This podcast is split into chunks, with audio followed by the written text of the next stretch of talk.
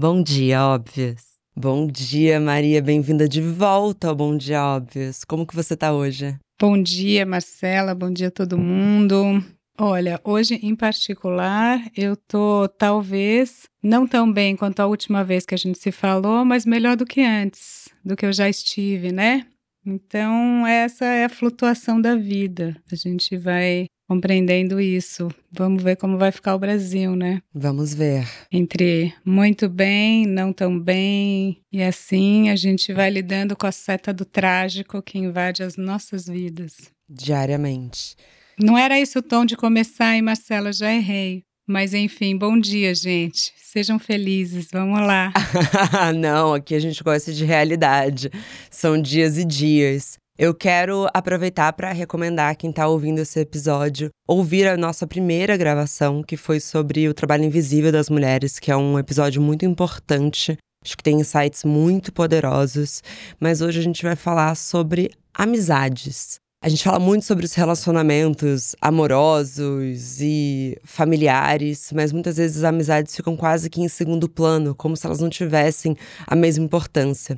Mas recentemente eu estava no aniversário de uma amiga e a sobrinha dela, que tem quatro aninhos, ela estava contando das amigas dela da escola. E eu fiquei meio maravilhada com aquilo porque eu falei, ela mal se entende como indivíduo e ela já criou laços, ela já sabe quem tem a ver com ela, quem não tem.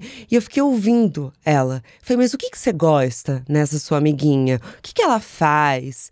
Enfim, eu sou muito curiosa, né, Maria? Não consigo, né, ficar no superficial. E aí eu fui um pouco estudar sobre isso e eu entendi que ela tá na fase certa. Que alguns estudos mostram que a partir dos quatro anos que a gente começa a desenvolver essa nossa relação do que, que é ter um amigo. E aí, a partir da primeira adolescência ali que a gente começa a categorizar como ah, essa aqui é minha melhor amiga. Eu queria saber a sua visão, como que você enxerga essa formação desses primeiros laços de amizade e como que isso vai evoluindo ao longo da nossa vida até chegar mais ou menos onde eu estou, onde você está. Como vão mudando esses papéis e como que mudam as nossas escolhas, as pessoas que a gente vai chamar quase como alianças emocionais? Ó, oh, tem bastante coisa no que você colocou. Então, a primeira coisa a observar é que é, né, vamos dizer, uma adulta vai numa festa de outra adulta e você provavelmente se colocou seu corpo no chão, né? Você baixou para conversar com um ser pequenininho de um metro para escutar, né? Então isso é a real escuta que talvez, por que, que eu tô começando por isso? Porque talvez a amizade seja sobretudo isso. Você escutar o outro de verdade, você se interessar por aquele universo inteiro de experiência, de intelecção de mundo, de eventualmente afeto, angústia, dúvida, pergunta, que não é o seu universo de intelecção, de compreensão, de alegria, de afeto, de dúvida, de angústia. E aí você fala: nossa, peraí. Como é que a banda toca? Deixa eu escutar essa música. Até para entender a minha música, até para falar: ah, tá, isso é um piano. Ah, tá, isso é amigo, porque certamente você voltou para casa e você foi consciente ou inconscientemente pensando: nossa, como é que eu escolho amigo? Quem que eu escolhi? Quem tá comigo até hoje? Quem que eu troquei? Será que eu quero trocar alguma coisa? E te fez estar aqui agora conversando comigo para tentar ainda continuar essa conversa que você começou com essa garota há um tempo atrás, não é? Exatamente isso. Não é? Então, então, olha que interessante. A amizade tem a ver com essa colocação de si diante do outro e a, a essa recepção desse outro e fazendo um campo. Então, eu, eu queria colocar esse conceito de um campo é, subjetivo, vamos chamar assim, onde nem sou eu, nem é você. A gente desenha um território que não é muito delimitado, nem é para ser, e segundo, que não tem borda entre mim e você. Também se esfacela um pouco, tanto que o outro coloca algo, você fala, ah, mas comigo tal. Ah, isso que você está falando, olha só, ah, comigo aconteceu assim, eu também acho, não discordo. Ah, não, imagina, amiga, jamais faria isso. Ah, eu não acredito que eu entrei na tua que no fim eu liguei, não liguei, fiz, não fiz. Por isso que a gente ou quer ser atriz ou quer ter amigo, né? São duas maneiras. É, ou quer viajar. Vamos, vamos, a gente poderia fazer um outro. Fica a dica aqui, ó, uma, um, um outro Outro episódio pode ser esse, né? Estratégias de viver outras vidas, ou seja, a antiquíssima busca de transcender o eu. E a amizade é uma das primeiras. Eu entendo quando você fala que talvez seja radicalizar dizer que é viver outras vidas, mas faz muito sentido para mim porque você nasce com essa estrutura que é te apresentada como mundo. Então, o mundo é como a sua casa se comporta, como a sua família te trata, aquela estrutura. Quando você fala sobre essa extensão, essa expansão de olhar sobre o mundo, faz perfeito sentido, porque eu mesma lembro. Então, ah, então a mamãe da Júlia faz isso? Ah, então existe uma mamãe diferente da minha. Ah, a casa da Carolina é assim, então existe um outro tipo de casa. Então, é o é perfeita analogia com a viagem. Porque quando a gente viaja, a gente também fala, ah, então também pode ser assim. Então achei mágica essa visão de, dessas outras vidas. Até porque quando viaja tem um pouco de uma narrativa que a gente conta, né? Quem sou eu se estou em uma outra cidade? É, exatamente, né? E por isso que eu pus na minha, no meu pequeno, na minha tríade, assim, a, a, a profissão que joga com isso, né, é de ator porque é como se você fizesse esse exercício no mais profundo de si mesmo, no mais profundo do seu corpo, da sua voz, uh, do seu inconsciente até, para operar como uma mulher que é magra, gorda, traída, alfa, beta, assediada, enfim, e tudo aquilo que a gente vê em grandes atores, cuja questão é justamente essa, né? É como se não bastasse ter o amigo, eu quero ser o amigo, é mais ou menos isso, né? E aí você às vezes engorda 10, né? Fulana, Charlize Theron, é, engordei ou emagreci 10 quilos, 20 para fazer o tal papel. Ganha prêmio, tem que ganhar prêmio. Tem que. Porque é, é heróico, né? É, é, é, assim, uma doação de si. E não é que é, é vamos dizer, não estou moralizando é, que seria nobre você fazer a doação de si, mas você faz um grande trabalho de apagamento do eu para é, a ocupação desse outro entrar no seu território. Então, esse campo que eu estava desenhando aqui, né, intersubjetivo, esse campo emocional, né, um termo que talvez as pessoas compreendam melhor, ele é um campo que você vai modulando, não tem assim 50-50 sabe? Vamos dividir meio a meio, um pouco eu, um pouco você. Tanto que muitas vezes dá pau, né? Que é. Muitas ah, vezes. peraí, só você fala de você. Ai, não quero mais ser seu amigo, você é muito egoísta. Agora a palavra que a gente fala não é nem egoísta, a gente fala você é narcisista, você é egocêntrico, você é narcísico. Eu mesmo faço isso, hein? Não, não, então não. Você faz? É uma chuva de diagnóstico. Eu não, tomo muito não. cuidado na minha psicanalista. Às vezes eu vou é. falar uma coisa dessas, eu falo, Magda, Desculpa, eu não quero dar um diagnóstico. Ela fala: você toma muito cuidado, Marcela, só fala logo. Eu falei: eu acho que ele é narcisista. É, não, eu, eu, não é que eu faço eu pessoalmente, mas assim, em grande medida, talvez eu use esse conceito, porque ele, para minha mente, ele é muito operativo. Então, eu sou uma das responsáveis de espalhar essa reflexão e esse conceito e essa maneira de poder compreender a partir né, do que o Freud trouxe, o mito de Narciso. É, é, a gente já sabe há milênios, literalmente, que a, a gente precisa desse outro para existir. E muitas vezes a gente exagera exagera no, no, no, apaixonamento pelo campo do eu e não faz o, o interlocus, não faz a interlocução uh, no sentido de ter dois lugares, né, locus você o, o lugar ele é, ele é um, um campo de interlugares. Então essa que é a arte, porque é complexo, não é tão óbvio, né? Sim. Mas não era nada disso que eu ia falar.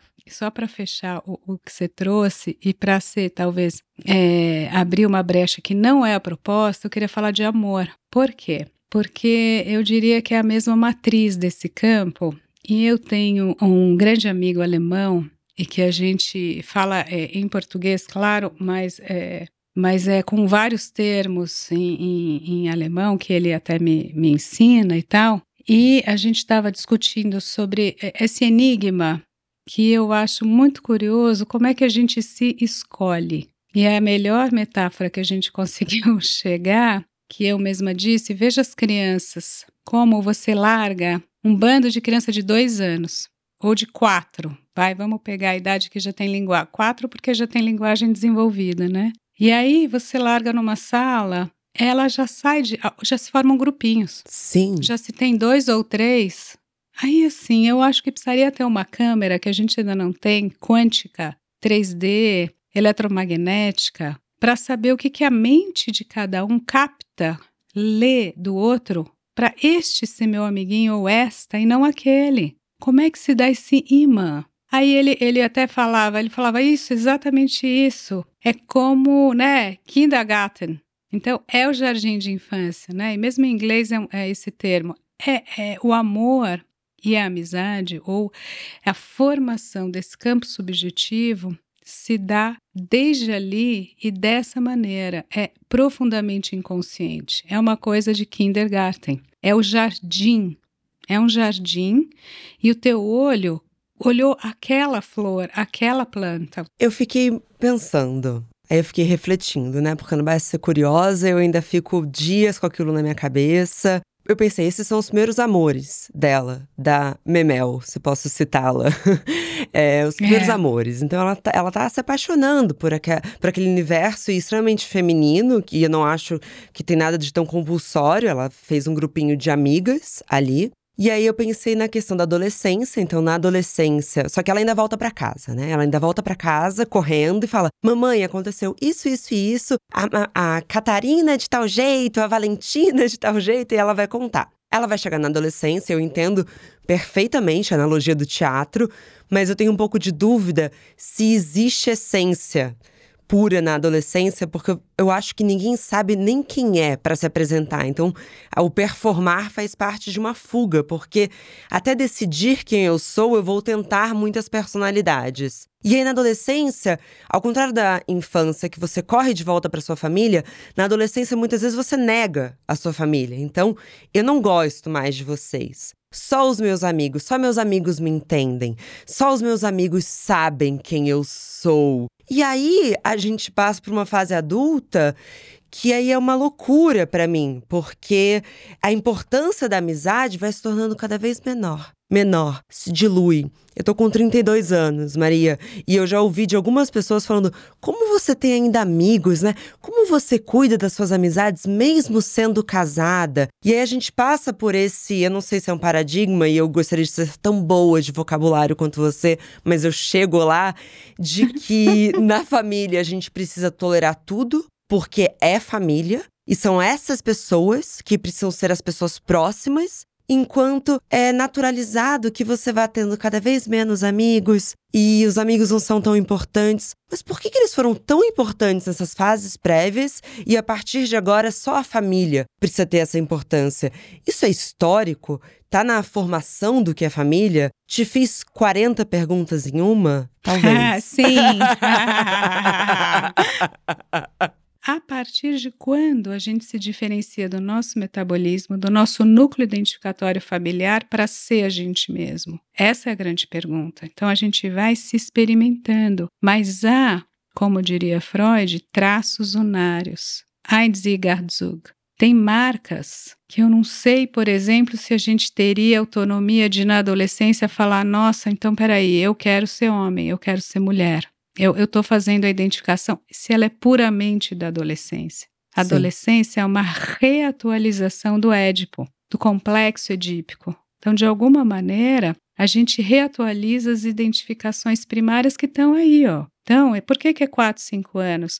Porque é justamente quando você rompe a célula narcísica familiar e você vai experimentando outros para as identificações. Mas tem algo daquilo que te marcou como sua mãe se colocou no mundo, como seu pai se colocou e te colocou. Que lugar teu pai te convidou a ocupar? Ele estava lá, né? Ele estava ausente, muito presente, ele estava amigão, ele estava inatingível, ele estava no ideal de eu fetichizado. A mãe colou muito, a mãe colou pouco, a mãe a mãe estava confortável no lugar de mãe. É, é, então, isso tudo que a gente vai é, reinventando. Se você faz muito teatro, no sentido de artificialidade teatral, você vai só perder tempo.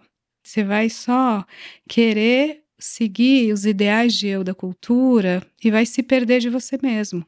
Agora, se você vai devagar e tentando ver, peraí, eu não gosto, sei que tá na moda, mas não gosto, não fica estranho para mim, tô fazendo, entendeu? Tem que, putz, tem que ficar fumando vape, tudo bem, vamos. E aí você fala, ai que saco, tem que ficar indo fazer compra, ai que chatice. Ai, tem que ficar ouvindo essa música. Nossa, mas eu faço escondido tal outra, né? Então, Fui numa festa, era totalmente, vai, hipster e natureba, então tinha pepino e cenoura e abobrinha, e aí a menina ia tomar Coca-Cola escondido para aguentar a festa. Então, assim, isso é maravilhoso, né? Maravilhoso. Porque porque assim, é isso. Eu, eu, o meu trabalho é saber o backstage, né? Como como boa curiosa, meu sintoma é realmente entender os subterrâneos, a fazer arqueologia. Então, isso que eu estou colocando da adolescência, um pouco é pelo que eu observo, vivo, leio e muito do que eu escuto das desconstruções arqueológicas das adolescências. Então, tudo que eu tive que inventar ou me submeter a partir do que não era eu, que a gente sabe sim um pouco desse ser, que ele não é que é uma essência, mas é, você já tem uma história. Vou te falar, com um dia de vida, você tem uma história. Por quê? Porque você tem nove meses de vida e você ainda tem pelo menos uns nove anos da sua mãe e do seu pai elaborando o que é ser pai e mãe para eles, que já te convida a nascer num certo lugar. A tua história já começou com o teu bisavô, que já transmitiu algo para o seu avô, que fez então o seu pai ser de um jeito que te convidou a entrar na embocadura da vida com uma certa conformação. Então, não existe não essência. E também não existe essência pré-programada, clara e única, unívoca. É, esse é, o, esse é, o, é a complicação.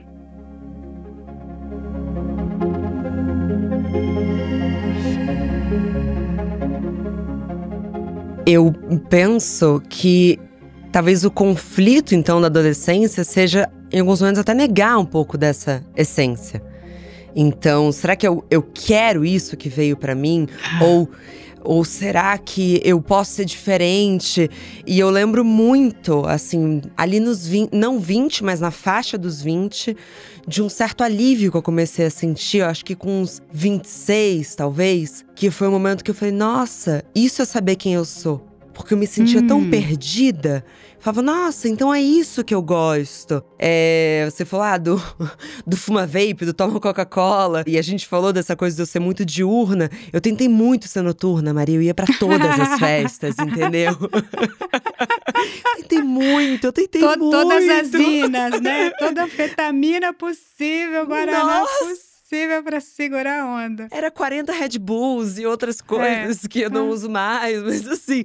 E até eu entendi, não, eu gosto de acordar cedo e parece bobo, mas é um certo alívio. Mas eu queria é. voltar para aquilo que a gente estava falando sobre em que momento a gente passa a ser quase condicionado a valorizar mais a família do que os amigos. Por que, que eles passam a perder essa importância que eles têm nessa fase da vida da adolescência, que é quase uma terceirização da nossa identidade? Então, eu sou com quem eu ando para ser quase amigos não são tão importantes assim. Por que, que a gente construiu a noção de família de forma que a gente exclui amigos, sendo que eu sou da máxima do clichê de que amigos são muito mais família do que várias pessoas que são familiares? É, então, chegando então na vida adulta, vamos lá, vamos é, e vou, chegando e voltando no que, no que a gente estava falando, que eu chamei de tribo, né? Tribo tradição, lógica patriarcal, núcleo familiar. É, tudo isso eu vou colocar mais ou menos no mesmo lado da balança. E só para abrir com essa tua fala, né, foi um alívio reconhecer em mim que o meu, meu corpo, né, meu corpo ele, ele também é, ele, ele tem um ser a despeito de um eu, a despeito de um ego que gostaria que o corpo fosse outro, né? Então, que alívio poder falar: nossa, eu adoro acordar cedo e ver a luz da manhã, e, e acordo bem, acordo com energia. E é isso, né? E eu sou super notívaca e minha irmã é super diurna. Então eu te entendo perfeitamente. E tinha essa diferença. Então, na mesma, somos três uh, filhos, três irmãos. E cada um é de um jeito muito específico no, no metabolismo e no, nos interesses né, humanas exatas, biológicas, ou, ou o corpo, a relação com o esporte, com, é, são muito singulares. No interior da mesma família, a clássica de dois em dois anos, alguém, sabe? É. Uhum. Então, o núcleo familiar, ele também não é uma coisa só. Ele também tem uma variabilidade de pessoas. E por que, que você fala que é alívio? Porque cansa muito você não ser eu.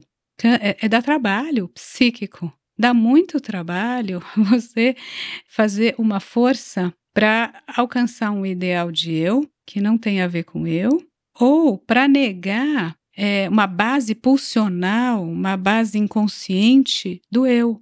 Porque ou você fica fazendo recalque, ou você fica fazendo mimetização de ideal, que é mais são dois lados da mesma moeda que eu vou chamar aqui de superegóica.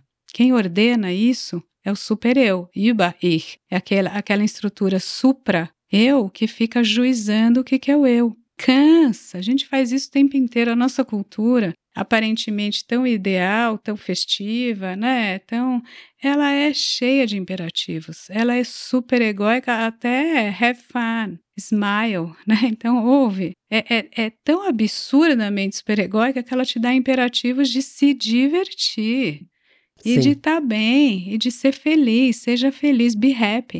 Todas essas expressões são faces autoritárias, cruéis de um super-eu. Aí, a adolescência, ela está lidando com esse super-eu. Né?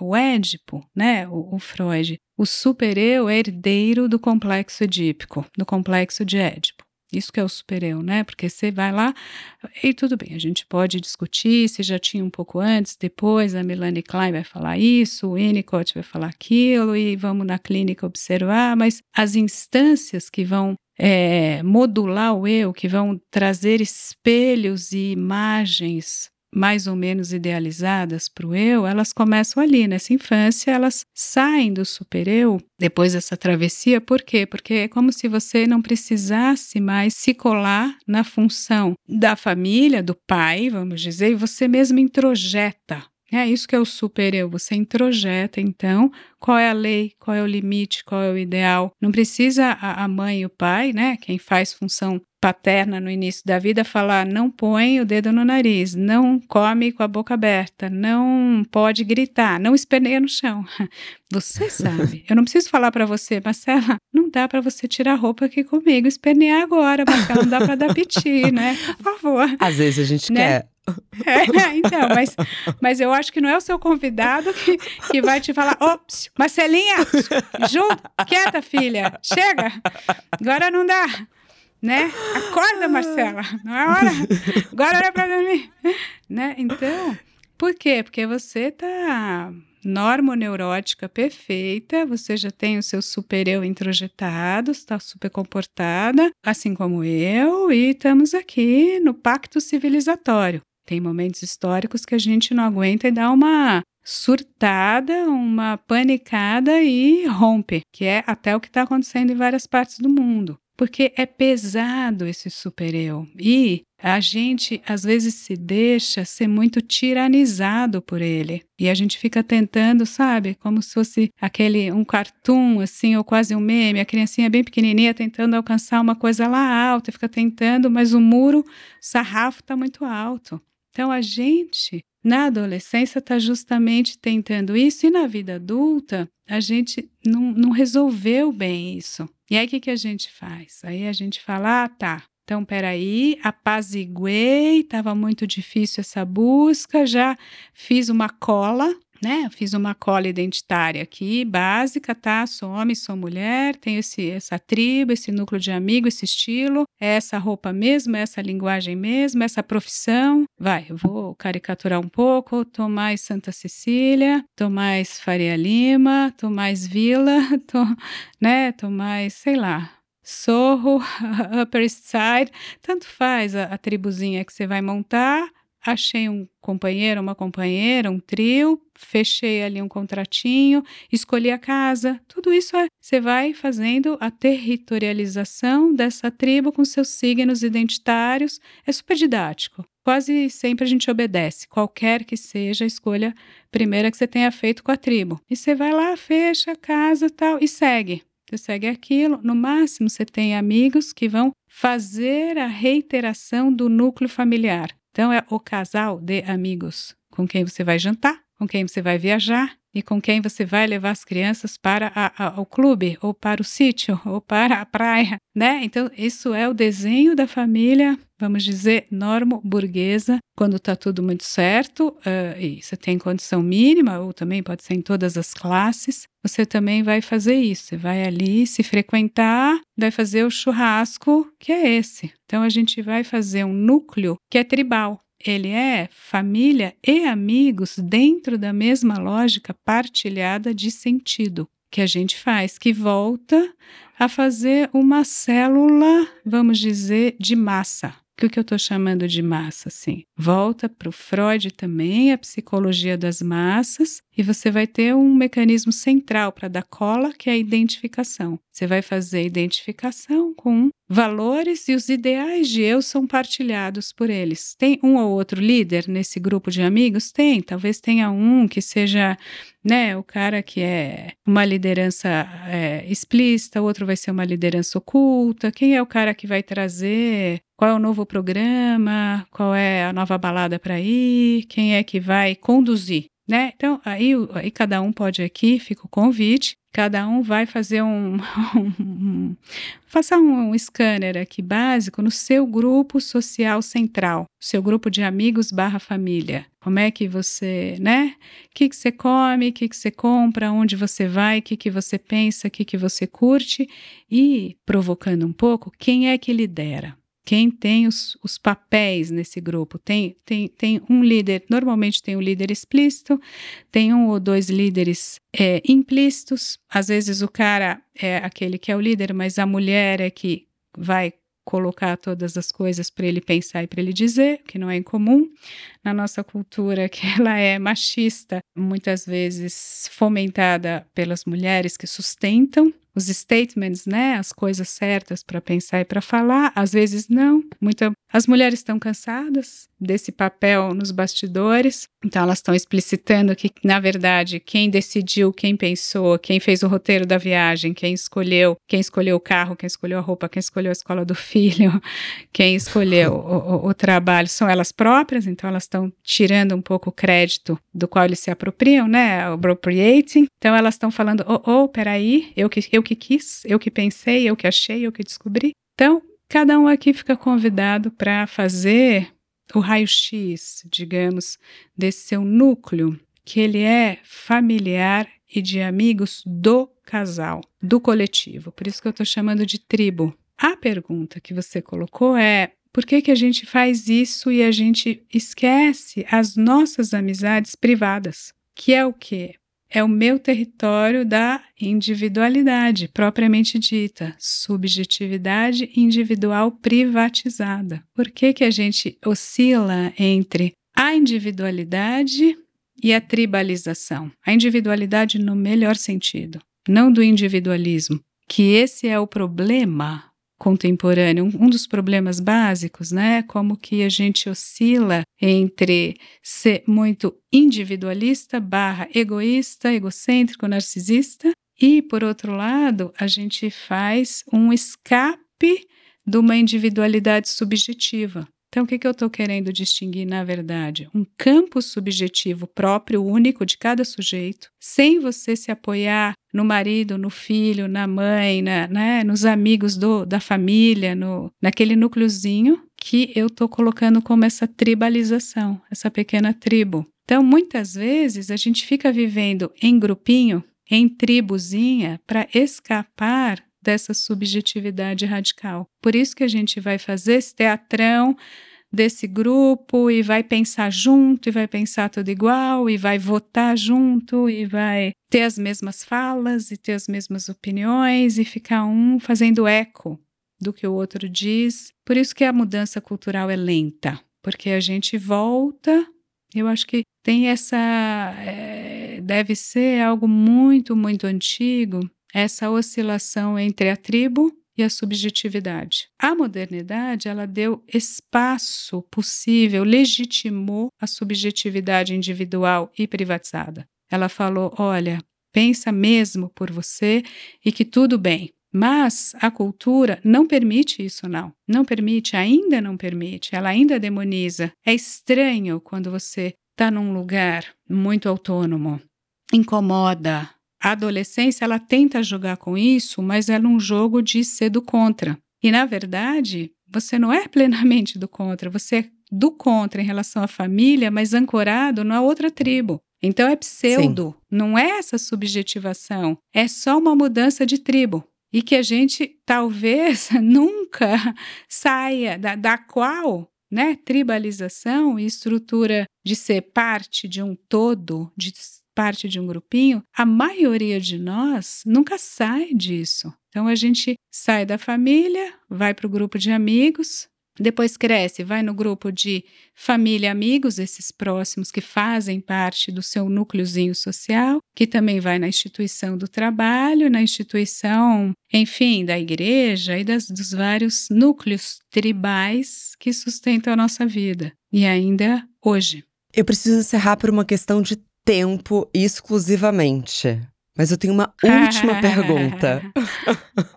É. Porque eu queria só que a gente finalizasse trazendo um pouco de uma solidão feminina. Porque a gente fala sobre essas tribos que são formadas a partir de um casal, heterossexual ou não, mas eu percebo em um diagnóstico não clínico, mas de observação de muitos casais ao meu redor, que existe uma tendência de quando o homem quer ter um certo controle, ou até, e aí desculpa usar uma palavra tão da internet, mas até em relações tóxicas, que um dos primeiros sintomas é: eu não gosto das suas amigas.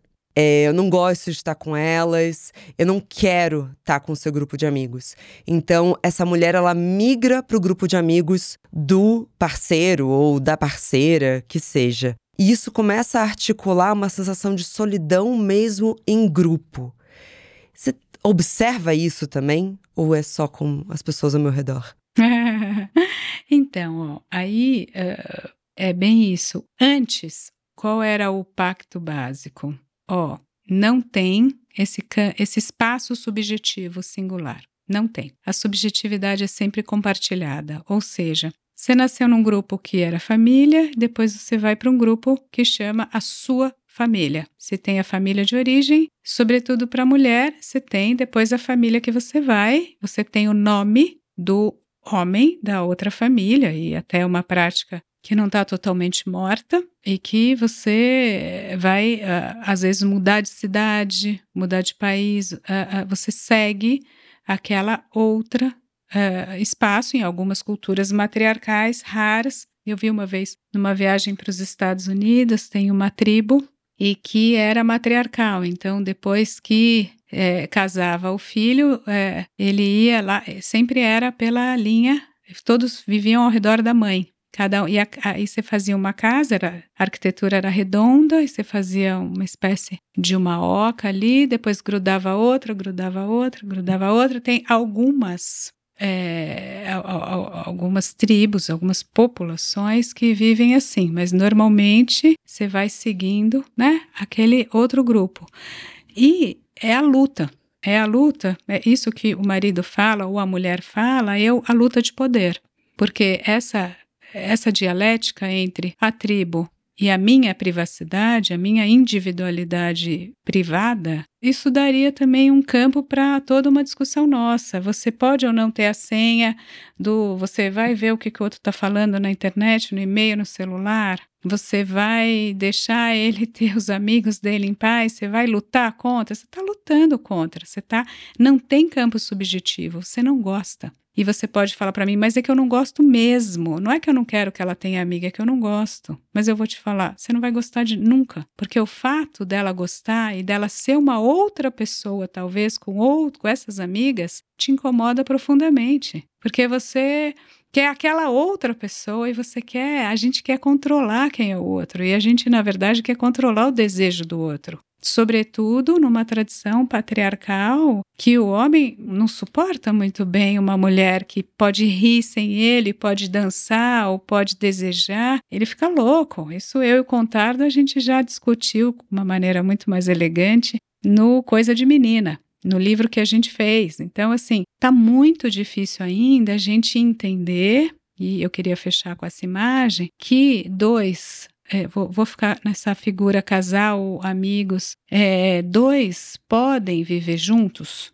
até partilhar uma casa, partilhar um filho em comum, fazer uma família, mas são duas subjetividades inteiras nelas mesmas e que elas não vão ser exclusivas ou 100% do que é você vai existir só a partir do encontro com o outro. São dois grandes campos subjetivos. Eu, eu mesma sou um grande campo. Eu posso até compartilhar grande parte dele com você, viver com você, né? Criar um filho com você, mas é minha vida, é meu corpo, meu sono, minha comida, meu desejo, minhas relações, eventualmente meu erotismo, depende do pacto que a gente vai fazer. E isso é, é uma solidão porque é, é uma solitude, como eu digo, é, é você com a sua história, a sua subjetividade, as suas escolhas, e não é solitário, porque você está na sua busca, no seu caminho, e você troca com o outro. Maravilhoso, Maria.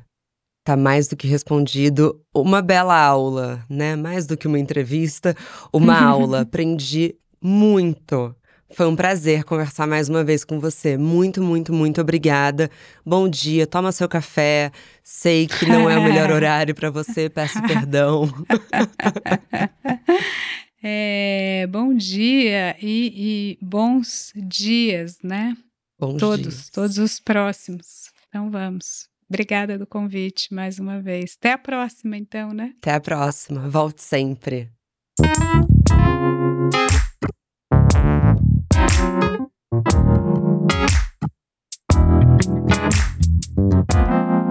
Bom dia, óbvias.